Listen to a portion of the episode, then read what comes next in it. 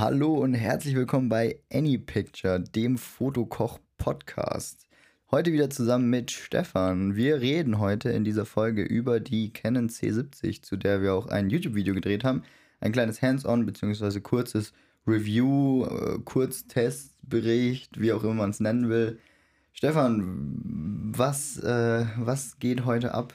Also heute ein bisschen mehr die Details von der C70. Das Video war ein bisschen kürzer gehalten und wir konnten nicht zu allem unseren Senf wirklich beitragen, weil es sonst einfach zu lang gewesen wäre. Deswegen heute Podcast, paar mehr Details und vor allem wirklich Eindrücke, wie wir das empfunden haben.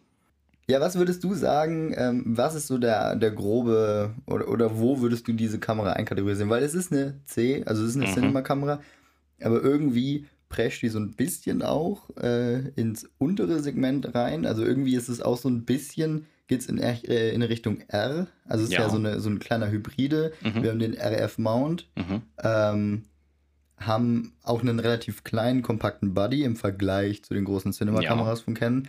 Aber auf der anderen Seite haben wir halt Profi-Features von einem Profi-Camcorder, äh, wie der C300 oder C200. Wo würdest du diese Kamera einkategorisieren? Oder wie oder, oder für welchen Anwendungsbereich, sagen wir es so? Mhm. Ich würde erstmal grob sagen, die Leute, die halt schon mit Systemkameras arbeiten, was halt eigentlich halt ein Hybride Foto und Video ist, primär eigentlich Foto mit sehr netten Video-Features, ist halt jetzt die C70 der Einstieg in den Profi-Segment Video, die schon ein bisschen so die Handhabung von einer Systemkamera kennen, das so ein bisschen mit übernehmen möchten, auch jetzt von der Ergonomie her mit dem großen Griff an der Seite, aber halt so ein bisschen leichter rangeführt werden, als wenn man jetzt direkt so eine C200, C300 kaufen würde in dem Moment, wo die Einstellungen noch ein bisschen komplizierter sind, wo das Tastenlayout ein bisschen komplizierter ist und man eigentlich meistens halt in Rigs arbeitet. Das hier soll immer noch ein bisschen Handheld bleiben von dem ganzen Prinzip her, einfach wegen der Griffform in dem Moment. Ja, Griffform, ähm, generell die Bauweise. Wir können ja mal kurz drüber gehen. Was haben wir denn hier? Wir haben, äh, wir haben sie jetzt leider nicht mehr auf dem Tisch hier vor uns, aber ähm, wir können ja kurz sagen, was diese Kamera so mhm. vom Äußerlichen ausmacht. Wir haben, wir haben vorne den RF-Mount für die neuen Optiken, die mhm. einfach besser optimiert sind für, für das ja, Cinema-Line-Up. Wir haben ähm, aber auch die Möglichkeit mit einem Speed Booster, beziehungsweise mit, mhm. einem, mit einem normalen Adapter oder mit einem Speed Booster Adapter, auch die, auch die EF-Linsen auf der Kamera zu benutzen. Was wir auch gemacht haben. Also wir hatten Kurz zur Erklärung, wir, äh, wir haben unsere, unser Video gedreht äh, und hatten zwei Optiken dabei. Wir hatten das 24105 ja. äh, RF mhm. und wir hatten das 70200 EF. Genau. Und selbst mit dem, mit dem normalen Adapter, den wir nur da hatten, den Speedboost hatten wir jetzt leider nicht da, aber selbst mit dem normalen Adapter war unsere Experience jetzt nicht schlechter mit dem EF, äh, mit der EF-Linse, nicht unbedingt. Nö. Ähm, wir haben aber trotzdem die besseren, äh, die Optimierungen, die, die zu der, zu der RF-Serie dazugekommen sind, äh, wie zum Beispiel Focus Breathing. Ja. Äh, es ist einfach besser übersetzt in dem Moment. Und vor allem, wenn man jetzt noch schaut, wenn man noch sehr viele alte EF-Linsen hat und halt mit dem Speedbooster rübernimmt. Ich weiß nicht, ob alle wissen, was ein Speedbooster genau macht. Um es ganz einfach zu sagen, ihr kriegt eure Brennweite von den Vollformatobjektiven wieder. Wir haben ja nur einen Super 35 Sensor bei dieser Kamera, das heißt, wir hätten eigentlich einen Crop. Aber wenn ihr jetzt euren Weitwinkel behalten möchtet, könnt ihr diesen Speed Booster nehmen. Ihr habt wieder ganz normal die Vollformat-Brennweiten und zusätzlich gewinnt ihr tatsächlich noch ein bisschen Licht dazu. Das heißt jetzt zum Beispiel aus einer 1,4er Objektiv wird dann sowas wie ein 1.0er, wo waren wir damals gelandet mit Speedboostern? Weiß ich nicht mehr. Grob irgendwo im 1.0er Bereich von der Blende. Ja, wir waren bei einer 1, bei einer 1.2 Optik sind wir auf 0.9 gekommen. ja, also das macht ganz viel Spaß mit solchen Sachen zu arbeiten und hilft auch enorm, dann auch ein bisschen mehr Licht reinzubekommen, ISO ein bisschen zu schonen und auch wieder den Sensor besser ausreizen zu können in dem Moment. Ja. Wir hatten, als wir die Kamera zum ersten Mal in der Hand hatten, haben wir auf das Bajonett geguckt, wir wussten ja, dass das ein RF-Bajonett ja. ist. Aber da waren so richtig schön große Schrauben drin und wir hatten so kurz die Hoffnung, dass man das austauschen kann. Ja, aber geht nicht. Beziehungsweise äh, noch erweitern kann, aber geht nicht leider. Aber ist egal. Also es war jetzt keine Erwartung, es war nur so, oh, kann man das? Nee, okay. Nee. Ja, gehen wir weiter rund um die Kamera rum, würde ich mhm. sagen. Ähm, wir haben, wie gesagt, diesen, diesen Camcorder-spezifischen Aufbau. Das heißt, wir haben dann auf der linken Seite unser, ähm, unsere Inputs und Outputs und haben da dann aber halt auch diese ganzen Profi-Features, wie zum Beispiel, wir haben zwei äh, Mini-XLR-Ports, ja. wir haben USB-C für ähm, ja, Zubehör, was eventuell vielleicht sogar noch kommt. Momentan gibt es, glaube ich, nicht so viel. Quasi äh, es null. gibt einen LAN-Adapter äh, ja. so und noch irgendwas. Also ne, es gibt jetzt nicht viel Zubehör momentan, aber vielleicht kann da ja was äh, auch, auch von, von extern oder von äh, Third äh, Party was dazukommen. Wir haben Full-Size HDMI Out, was mhm. ich sehr gut finde, weil das ein äh, sehr wichtiger Teil für viele ist oder ein, ein ne? nicht nur für jetzt zum Beispiel Livestreaming-Setups oder sowas, sondern auch für externe äh, Recorder. Ja. Wobei ich da dazu sagen muss, warum gibt die Kamera dann nicht mehr Qualität aus, wenn man extern aufnimmt? Zum Beispiel jetzt äh, äh, trotzdem 10 Bit bei 120 FPS in 4K. Es wird einfach eine Limitierung auch sein, dass man immer noch einen Grund hat, auf die höheren Modelle zu gehen, wie C300. Es kann auch sein, dass es irgendwo noch eine kleine Limitierung war und sie hätten es mit SDI besser übersetzen können, aber sie haben halt kein SDI-Port reingebaut. Mehrere Möglichkeiten tatsächlich. Schade. Ich finde es ich find's tatsächlich schade, weil wir beide haben ja auch viel, auf Hochzeiten und so haben wir auch viel mit externen Recordern gearbeitet. Ja. Immer haben direkt auf SSDs aufgenommen und so und konnten eigentlich immer bei jeder Kamera, oder? Ja. Konnten wir doch eigentlich immer bessere Qualität rausdrücken, weil wir diese externen Recorder genommen haben. Ja, man muss aber auch dazu sagen, dass die internen Features da halt sehr beschränkt waren tatsächlich. Ja. Also, ne, das war halt auch so, wir haben halt jetzt schon sehr gutes, was intern verwaltet werden kann. Ich weiß, du wünschst dir halt eine RAW-Ausgabe. Du willst einfach sagen können, du kannst extern kann RAW aufnehmen. Nicht. RAW kann sie nämlich Sie kann weder intern noch extern RAW aufnehmen. Dafür braucht man wirklich die großen Varianten von den Cinemas. Ich Find mich wundert es auch nicht, weil wir haben nur zwei SD-Karten-Slots, wir haben keinen ja. C-Fast, kein gar nichts. Was ein bisschen doof ist, wenn man bedenkt, wann die Kamera rausgekommen ist. wenn man bedenkt, wann die R5 rausgekommen ist. Irgendwie ein bisschen schlechtes Timing. Ich kann es verstehen vom wirtschaftlichen Standpoint her. Gibt es bestimmt auch noch andere Möglichkeiten. Ja, aber, aber ich glaube ja nicht, also SD-Karten, wir, wir, wir, sind, wir sind ja jetzt schon wieder einen Schritt weiter bei der A7S3 zum Beispiel mit den, was sind das? CFast. CFast Typ A. Typ A oder Typ B? Typ B hat die R5, Typ Stimmt. A hat die Sony. Ja, ja, genau, so, sowas. Aber das haben wir hier halt auch nicht. Also nicht mal die Option. Nee. Ähm, was wir auch nicht haben. Ach so, ja, ich wollte gleich nochmal kurz auf den Punkt Output, äh, ne? Mhm. Auf die, auf die Output-Qualität. Ähm, wenn, wir, wenn wir zum äh, Dual Gain äh, kommen. Okay. Da, da ist nämlich ein wichtiger Punkt, das, da muss ich mich gleich mal dran erinnern. Mhm. Ähm, Genau, wir gehen mal kurz weiter. Also wir haben linke Seite haben wir, haben wir die Inputs, Outputs. Wir haben noch eine Klinke für äh, In und Klinke Out. Ja. Ähm, Standard. Genau, sowas halt. Auf der rechten Seite, äh, am Griff sozusagen, äh, dem schönen großen Griff, mhm. wir haben oben unseren Record-Button, der natürlich rot ist, um natürlich. eine Cinekamera, äh, Cinema-Kamera zu verdeutlichen. äh, und ne, den Ja, wir haben auf der rechten Seite am Griff äh, oben den, den roten Aufnahmeknopf. Mhm. Sehr schönes Detail, kommt immer gut, rot auf schwarz. Frag mal MKBHD. Oh ja. äh, und äh, unten am Griff haben wir die beiden SD-Karten-Slots, die wir tatsächlich, die hot-swappable sind. Das heißt, man kann auf der SD-Karte A aufnehmen. Wenn SD-Karte A voll ist, äh, wird automatisch die Aufnahme auf SD-Karte B umgelagert und man kann SD-Karte A austauschen und ohne die Aufnahme zu unterbrechen. Oder ihr könnt halt beides auf beiden gleichzeitig aufnehmen genau, als Sicherheitskopie. Man, ja. ne? Also das geht auch. Was ich cool fand bei diesem System, wenn ihr in Stone Quick seid, also in Slow-Motion-Aufnahmen, ist es normalerweise so, bei Canon gelöst, dass ihr keinen Ton habt. Ja, geht bei einfach Sony nicht. meistens auch. Ja, mittlerweile wurde es ein bisschen anders gemacht. Canon hat sich hier eingedacht, wir können ja, wir haben ja zwei Slots, wir können ja eigentlich auch mal was Neues machen. Das heißt, wir können Slow-Motion-Aufnahmen auf einen der beiden Slots nehmen und die Audio davon auf die zweite Karte speichern. Das heißt, ihr habt immer noch Scrap-Audio für die Slow-Motion-Aufnahmen. Da muss aber gesagt sein, dann habt ihr halt keine Sicherheitskopie von den Slow-Motion-Aufnahmen. Da muss man dann ein bisschen entscheiden. Ja, und die Frage ist auch immer, wie wichtig ist Scrap-Audio bei Slow-Motion? Also bei 120, bei 60 FPS. Bei ja, 60 FPS ist ganz normal. Aber da haben wir es ja auch ganz normal dabei. Ja. Aber ab 120 FPS brauchen wir dann halt, brauchen wir, also Nein. Ähm, es gibt Use Cases, wenn man sehr viel mit 4K 120 arbeitet, da finde ich es praktisch.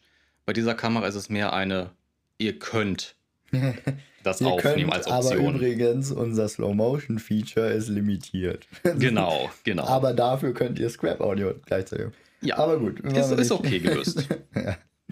Äh, richtig, auf der Rückseite. Was haben wir auf der Rückseite? Ja gut, wir haben die ganzen Einstell... Äh, drei Einstellräder, glaube ich. Wir haben ein paar Knöpfe. mhm. Äh, insgesamt haben wir an dieser Kamera übrigens 13 Custom Buttons, was ein sehr nettes Feature ist. Oh ja. Wenn man 13 custom belegbare Buttons hat, ist das immer sehr, kommt das einem immer sehr entgegen, wenn man shootet, weil man dann halt auf jedem, also man, man hat eigentlich alles, was man braucht, kann man sich irgendwo drauf mappen.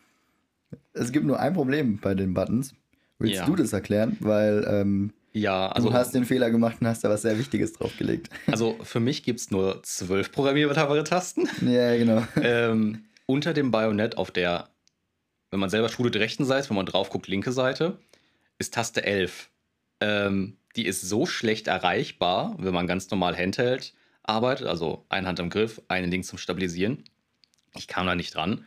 Und ich habe den Fehler gemacht, da Tracking draufzulegen. Und das war immer ein heilloses Durcheinander, dann äh, die Kamera richtig doof halb hoch zu werfen, um an den Knopf zu kommen, den schnell zu drücken, um das Menü zu öffnen. Ja, ähm, macht's nicht. Ja, ist aber auch, also ich frage mich halt auch, ich glaube, sie haben es wegen der Symmetrie gemacht, weil der auf der auf der anderen Seite des Bajonetts ist ja dann auch einer unten. Ja, der den- ist natürlich den kann man gut erreichen. Der, der ist gut erreichbar, ja. Aber ich glaube, sie haben es halt wegen der Symmetrie gemacht, dass der andere dann genau auf der anderen Seite davon ist. ja, sie hätten es, äh, weiß nicht, zwei halt Zentimeter auch- umsetzen, dann wäre ja, ich dran gekommen. Aber, aber was macht man, wenn es im Rig ist? Dann sind beide schlecht erreichbar. Glaube ich. Ja, das stimmt. Aber wenn man auch bei Rig ist, dann gibt es noch ein paar Probleme und zwar Bildschirm. Ja, Display, da wollte ich jetzt gleich kommen. Also, ne? Äh, ja, wir haben nämlich auf der Rückseite unser, unser schwenk- und klappbares Display, ähm, was eigentlich eine ganz schöne, schöne Sache ist. Ist schön hell, Mhm. hat eine äh, ausreichende, weißt du die Auflösung gerade? Nee, ne? Äh, war, glaube ich, noch H HD oder Full HD. Ja, gut, aber auf der, auf der Größe ist Ist es egal. Also es sah genau. scharf genug aus, um es Es ist, einschätzen es ist zu ein können. sehr gutes Display, auch die Farben waren gut. Äh, auch Helligkeit war sehr gut, äh, selbst für draußen. Wir haben ja eigentlich fast nur draußen Ja. geshootet. Was man aber allerdings dazu sagen muss, also das Display ist hinten an der Kamera. Das heißt, man, wenn man die Kamera jetzt auf Augenhöhe hält, dann hat Mhm. man, kann man gut aufs Display gucken. Ja. Wenn man die Kamera nicht auf Augenhöhe hält, also was man ja Mhm. meistens macht, dann muss man das Display tatsächlich ausklappen, sonst sieht man da nichts drauf. Also Ja. es kann, man kann es jetzt nicht am Body direkt äh, kippen, sondern muss es extra ausklappen und dann kippen. Und dann ist halt die Frage, inwiefern stört es, wenn da äh, links von der Kamera weg noch so ein großes Display raushängt. Ähm, ja, weiß ich nicht. Ich fand's okay, so wie wir jetzt gearbeitet haben. Das Ja. ging. Ja, gut, aber wir haben jetzt Handheld, kein Rig, Ja. keine externen äh, Accessoires wie ein äh, großes Mikrofon oder so hatten wir alles nicht dabei. Ja. Für unseren Use Case ging es jetzt. Ich weiß halt nicht, inwiefern das störend sein könnte. Ich fand es damals bei der, nee, bei der FS700 fand ich es halbwegs gut gelöst von Sony, weil die dann Mhm. das Display oben auf dem Buddy war. Man hat es hochgeklappt und konnte es dann drehen. Ja. Ist natürlich dann auch wieder, wenn man da irgendwie äh, Accessories drauf hat, wird es natürlich auch wieder blöd, aber wir hatten es im Cage und selbst da ging's. Naja, äh, weiß ich nicht. Aber, achso, was ich nämlich jetzt noch sagen wollte zu Output. Wenn man jetzt nämlich HDMI-Output äh, Output, äh, Ja. rausgibt, um zum Beispiel einen externen Monitor anzuschließen, Mhm. ähm, haben wir da die Möglichkeit, LUTs dann draufzulegen? Nein. Okay, und äh, warum würde man diese LUTs dann brauchen können? Äh, um es besser einschätzen zu können, wie es später im Grade schon aussehen würde. Weil wir wie viel Stufen Dynamikumfang haben? 16. Ja, streng genommen 16 plus. 16 plus, aber, Ja, aber bleiben wir 16. mal realistisch, 16. Wir haben es ausprobiert, es ist ein, also das Bild ist dann sehr flach. Ja, also ums Beste zu erreichen, 800 ISO, C-Log, 10-Bit 422, dann Seite da. Macht Spaß, aber ist halt auch äh, Nachbearbeitung muss man immer mit drauf haben. Ken stellt selber aber die LUTs zur Verfügung, um wieder aus C-Log Rec 709 zu machen. Das ist Ja. ganz schön. Und die könnt ihr Ähm, intern auch aufspielen übrigens, aber halt nicht extern auf dem Monitor. Ja, okay, warte mal ganz kurz. Äh, Codex. Ja, He heißt Codec oder Codex? Codec, glaube ich. Codec, keine Ahnung. Ist auch egal. Deutsch nicht meine beste Sprache. Was haben wir denn? Äh, wir haben die Möglichkeiten, entweder H265, wir können H264, wir können MXF und wir können halt dann entweder C mit 422 oder 420 in dem Moment. Und wir können halt noch äh, entscheiden, ob 10-Bit oder 8-Bit. Und je nachdem, in welchen Kombinationen man jetzt gerade drin ist, entweder All-Intra oder LGOP. Also wir haben eigentlich alles da, bis auf RAW, was man sich wünschen kann. Wir empfehlen nicht HEVC, also H265.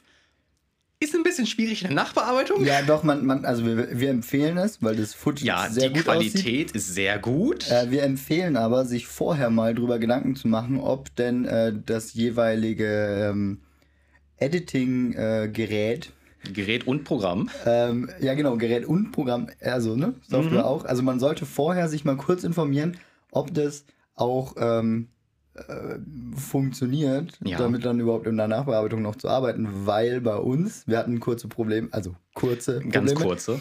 Ähm, nee, wir hatten sehr lange Probleme, weil wir haben, äh, wir schneiden in DaVinci Resolve. Wir hatten die 17er Beta drauf. Ja.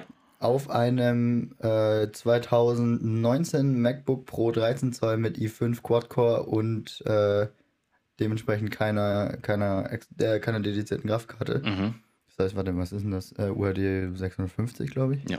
So, damit hatten wir ein bisschen Probleme, weil DaVinci die Datei nicht geschluckt hat.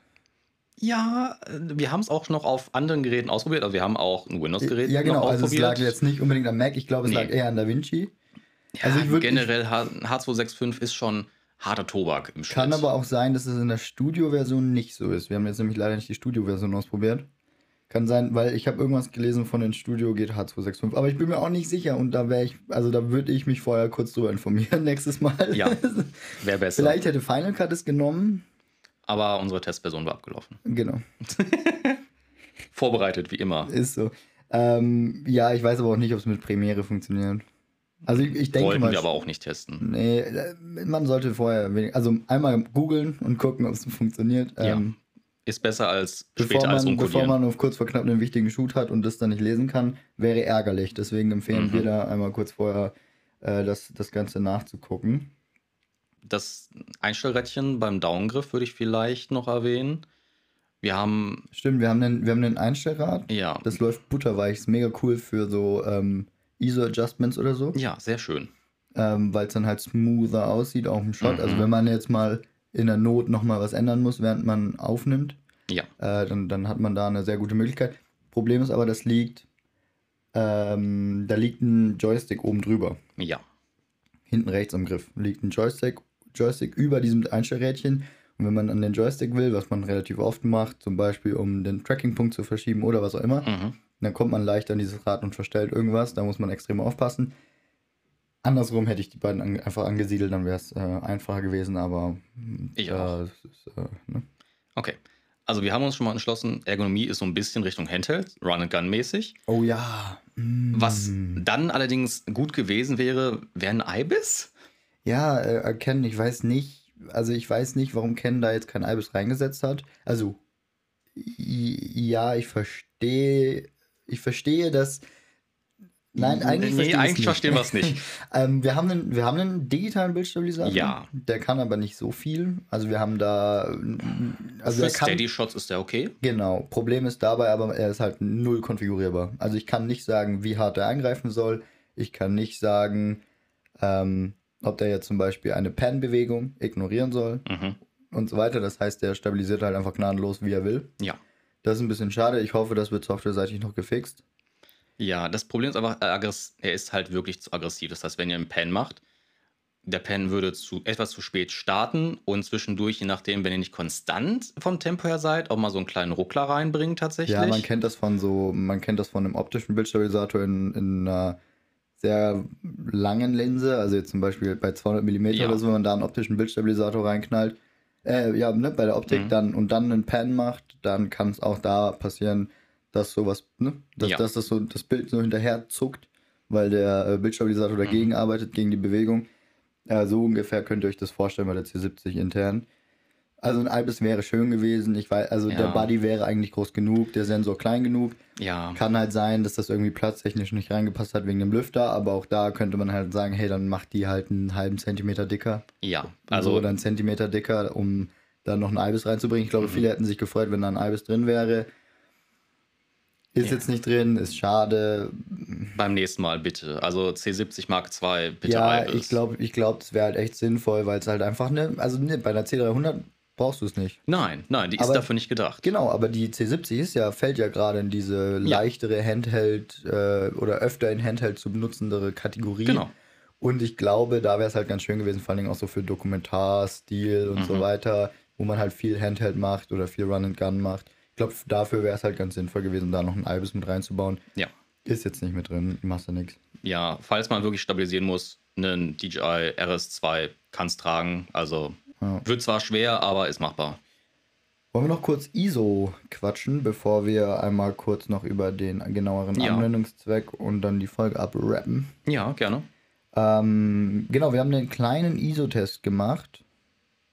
Nicht, also wir, haben, wir sind jetzt nicht zu in der in unseren Tests gewesen. Wir haben aber ISO getestet. Mhm. Wir sind zu dem Schluss gekommen, ab wann ist es unbrauchbar? Ab 12.8 würde ich nicht mehr nutzen. nee, 6.4 6.4 ist, ist glaube okay. ich, so, ja, 6.4 ist noch benutzbar. Ähm, ab dann willst du es nicht mehr benutzen. Es ist halt ein äh, Super 35 Sensor Ja, da merkt man kein, einfach die kein Größe. Full-Frame, genau. Da, da, da merkt man einfach, ähm, dass da der Sensor von der Größe her einfach limitiert ist in, Ja. in dem ISO-Verhalten. Und deswegen halt Speed Booster, bisschen rausholen, Ja. könnt ihr das weiter benutzen. Ich finde übrigens den, ich, ganz kurz, ich finde übrigens den Look sehr schön von der Kamera, Ja, weil Canon-Farben halt einfach doch ganz nett sind. ja. Es sind, sind immer noch meine Lieblingshauttöne. Ja. Aber auch, aber auch so Wasser, wir waren ja am, am Rhein unten. Mhm. Wasser sieht gut aus, Sonnenuntergang sieht gut aus. Ich finde es ein schönes, schönes Bild, Ja. was die Kamera rausgibt. So, Was ich noch einwerfen will, Autofokus ist noch wichtig bei der Kamera. Oh, müssen wir, grad noch einmal kurz. Autofokus. Da sind wir drüber geskippt. Oh. Ähm, müssen wir eben noch reinwerfen. Dual Pixel Autofokus, wie man es von Canon kennt, butterweich. Sehr guter Autofokus. Es funktioniert Ja. einfach top. Er ist, äh, er zieht weich nach, ist nicht zu, es gibt kein äh, Fokus-Shiften. Ja, Ähm, wir, haben einen, wir haben einen sehr schnellen Autofokus, der aber trotzdem weich läuft, was Mhm. nicht oft der Fall ist. Ich finde, manchmal sind Autofokus-Systeme entweder zu langsam ja, ähm, oder zu schnell, aber dafür zu hart. So, oder, ne? Du weißt, was ich meine. Mhm. ich weiß, was du meinst. ja, was wir hier aber jetzt neu haben, ist ähm, Active Track. Active Track und Face Detect. Das sind beide Sachen, die mit dazugekommen sind. Genau, das heißt, äh, wir haben, wir können Objekte tracken, ähm, man muss einfach nur einen Knopf drücken, Mhm. äh, dann über das Touch-Display sein, sein Ziel auswählen und dann wird es getrackt. Wir haben das probiert mit, ich glaube, in der im C70-Video müsste es das ähm, ein Shot mit Hunden sein. Ja, ich glaube, das, da hatte ich Hunde getrackt gehabt. Genau, ähm, was funktioniert aber nicht so gut.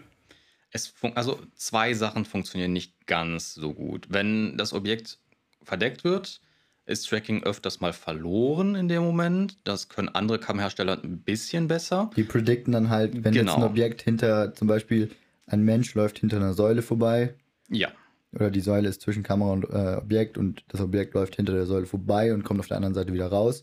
Normalerweise versuchen Autofokussysteme dann nicht das Objekt zu verlieren, sondern versuchen dann halt, okay, wenn er jetzt hinter, wenn er von links hinter diese Säule geht, dann ist die Wahrscheinlichkeit groß, dass er rechts auch wieder rauskommt. Ja.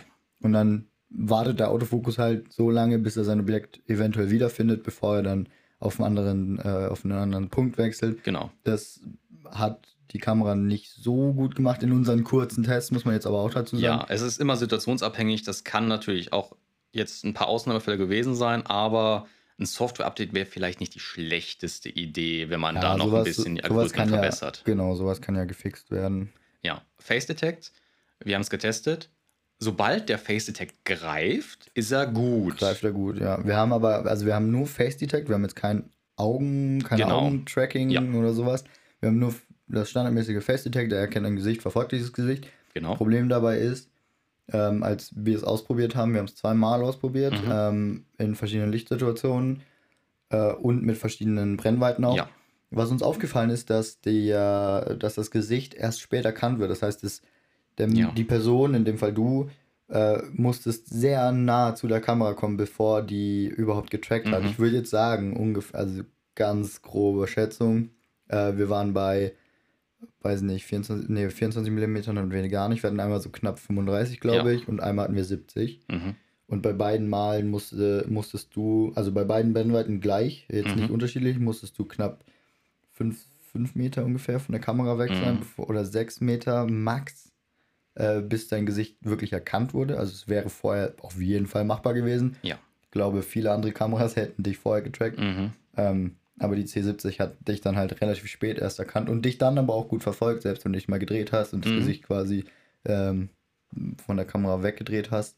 Selbst dann hat er weiter getrackt. Das war, das war eigentlich ganz okay. Okay. Wo das Ganze nicht mehr funktionieren wird, ist bei 4K 120. Wenn ihr das anhabt, könnt ihr zwar immer noch Tracking aktivieren, aber Face Detect ist dann aus. Ist ein bisschen schade, kann eine 7S3, eine C70 kann das nicht. Ja, und ich glaube, Slow- Slow-Mo ist aber auch. ein- Also ich glaube, wenn wir jetzt zum Beispiel ein.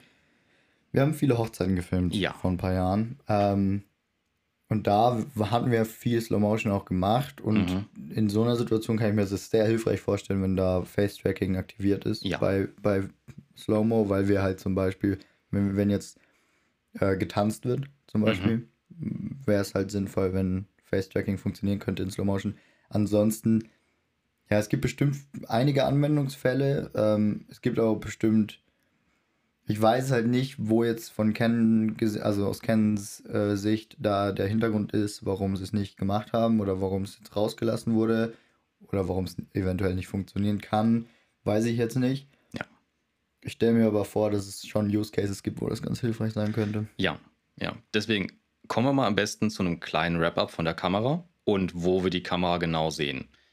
Also, ich persönlich würde sagen, es ist halt eine dedizierte Kamera für Videos. Es gibt bestimmte Anwendungsbereiche für Reportagen, Dokumentarfilme, ein bisschen Run and Gun, Indie-Filme, YouTube-Produktionen auf relativ hohem Niveau.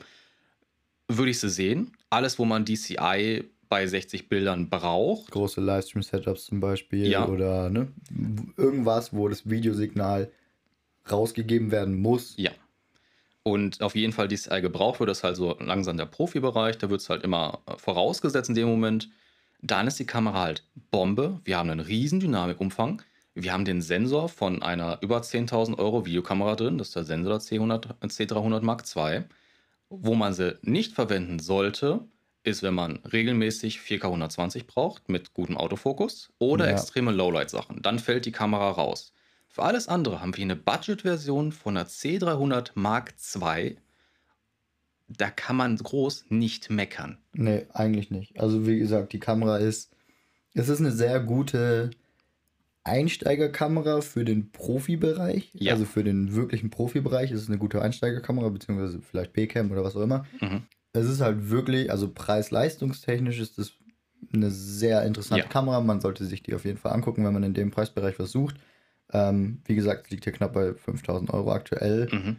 Ich glaube, es könnte eine sehr wichtige Kamera sein und werden. Die Kamera, also ne, die Serie könnte eine sehr Ja. wichtige Serie werden. Ja, Weil gerade viel, also gerade in der heutigen Zeit, wo wir halt viel äh, Contentproduktion im Internet haben, die Mhm. auch jetzt langsam, äh, was, ne, was, das, was das Equipment her angeht oder was den Qualitätsanspruch angeht, es steigt. es steigt so ein bisschen, also kommt drauf an, in, welcher, in welchem Bereich, aber jetzt zum Beispiel, wenn ich jetzt zum Beispiel an YouTube denke und äh, da große Creator sehe, die dann halt anfangen mit äh, Cinema-Kameras ihre YouTube-Videos zu produzieren, ähm, dann könnte diese Kamera auf jeden Fall ein sehr interessanter, äh, ein, sehr interessantes äh, Stück Technik sein.